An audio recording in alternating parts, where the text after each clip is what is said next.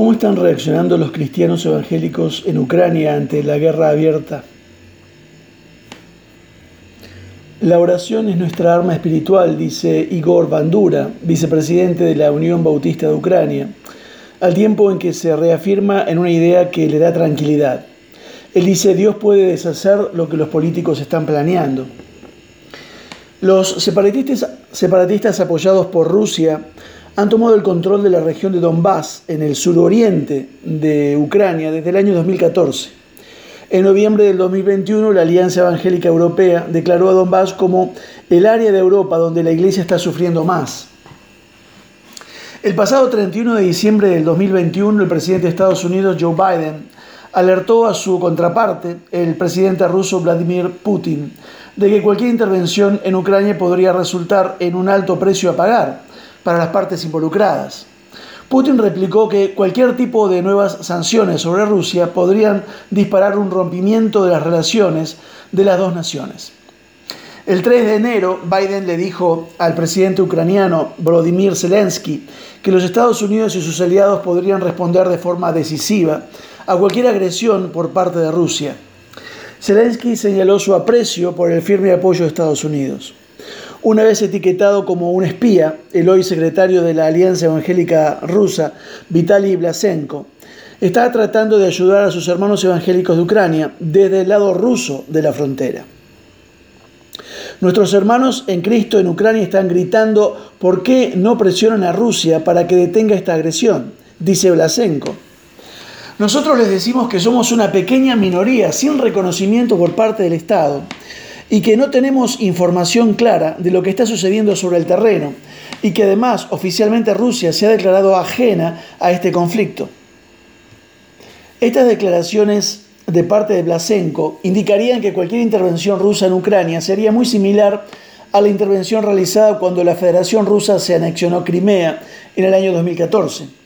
En ese entonces las tropas regulares rusas integraron a Crimea bajo la forma de milicias paramilitares, sin portar ninguna insignia que los distinguiera como parte del ejército ruso.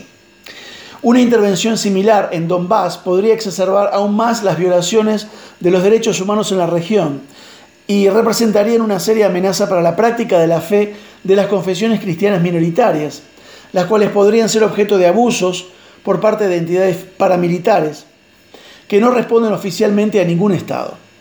Solamente los grupos e individuos conectados con la KGB podían tener un acceso real.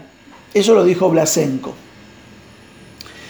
Sin registros en las áreas que se encuentran bajo el dominio de las fuerzas rebeldes de Donbass, las iglesias quedan desconectadas de las redes de gas y de electricidad.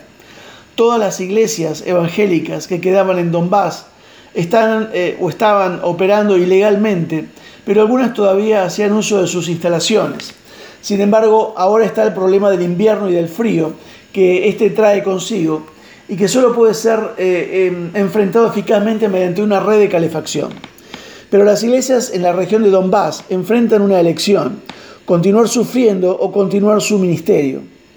Blasenko permanece neutral ante esta situación, dado que siendo él un ciudadano ruso no puede brindar su consejo.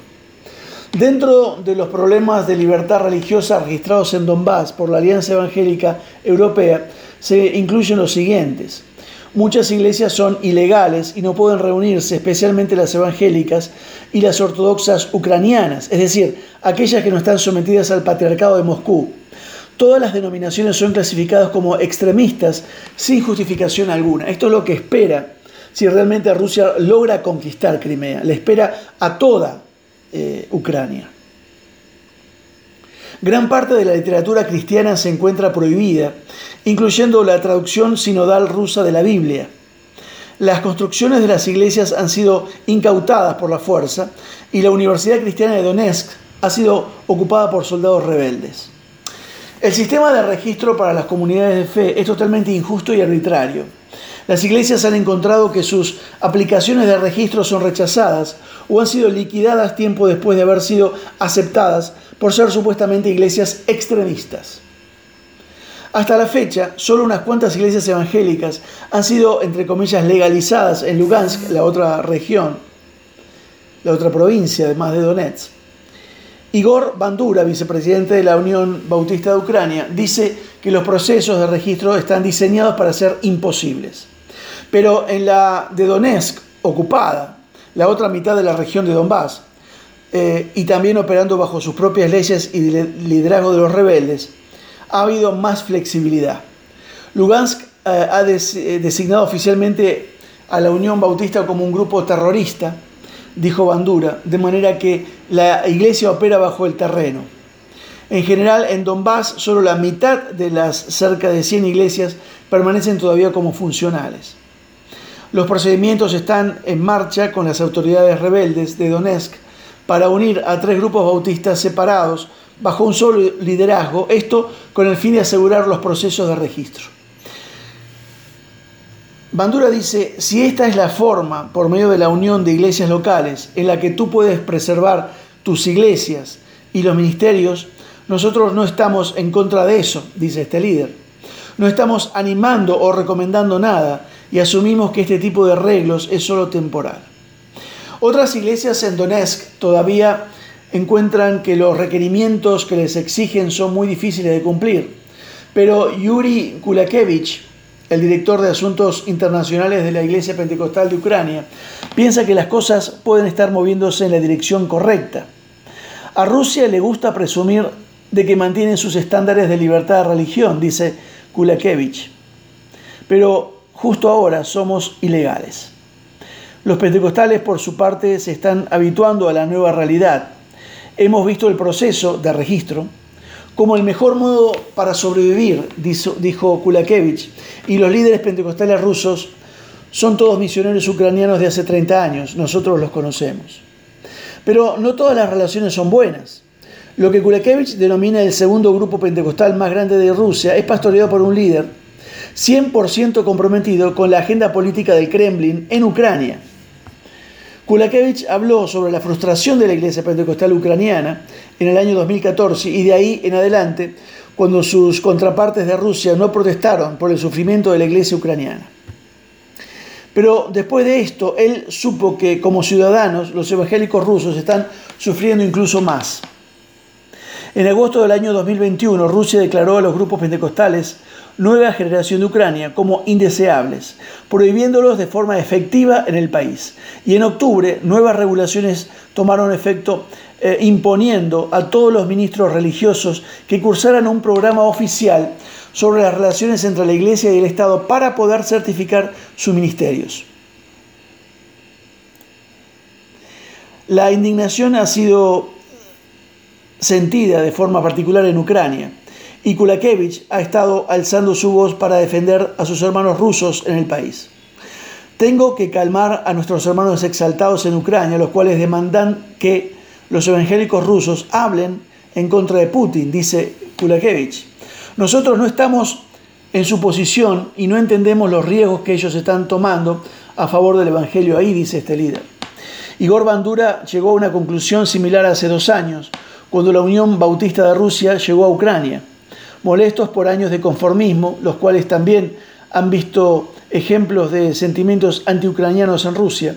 Los líderes bautistas rusos y ucranianos han tenido reuniones con sus contrapartes de Ucrania para empezar a sanar las relaciones dentro de las iglesias evangélicas.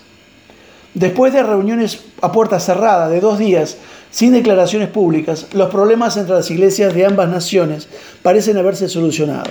Entendemos la situación de libertad religiosa en Rusia, sabemos que es terrible, dice este líder Bandura, y ya no esperamos que nuestros hermanos rusos hablen por nosotros los ucranianos. Es suficiente si ellos se mantienen en silencio, dice. Pero Rusia está agitada también. Si Ucrania se une a la OTAN, los misiles balísticos de Occidente podrían estar en Moscú en cuestión de minutos. Es por el bien de la paz, dice Blasenko, que Rusia puede y debe construir gasoductos hacia Europa.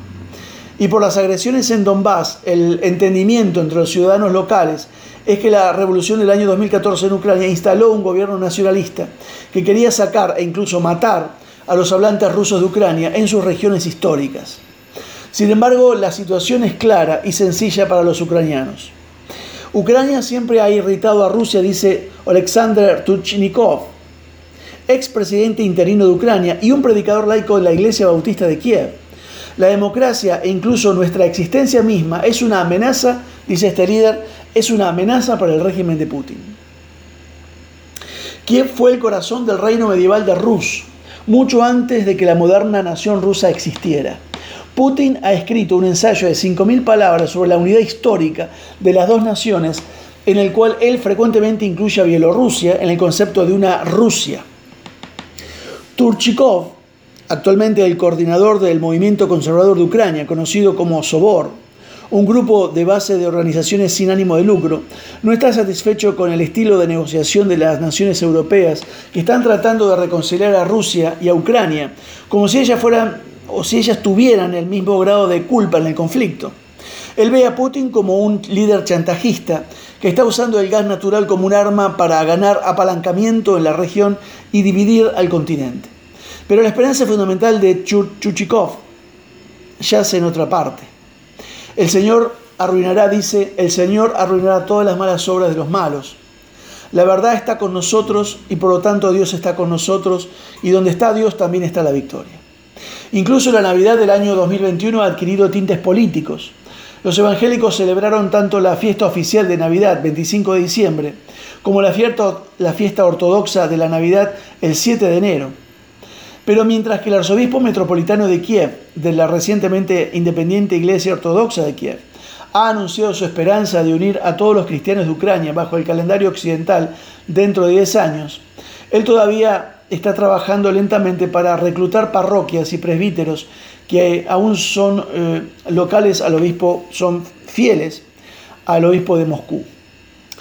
¿Podrán lograr sus hermanos evangélicos al menos esto último?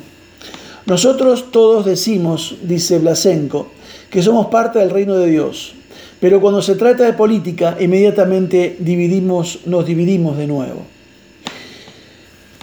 Qué triste que la política y el nacionalismo humano separen a hermanos que pasarán la eternidad juntos.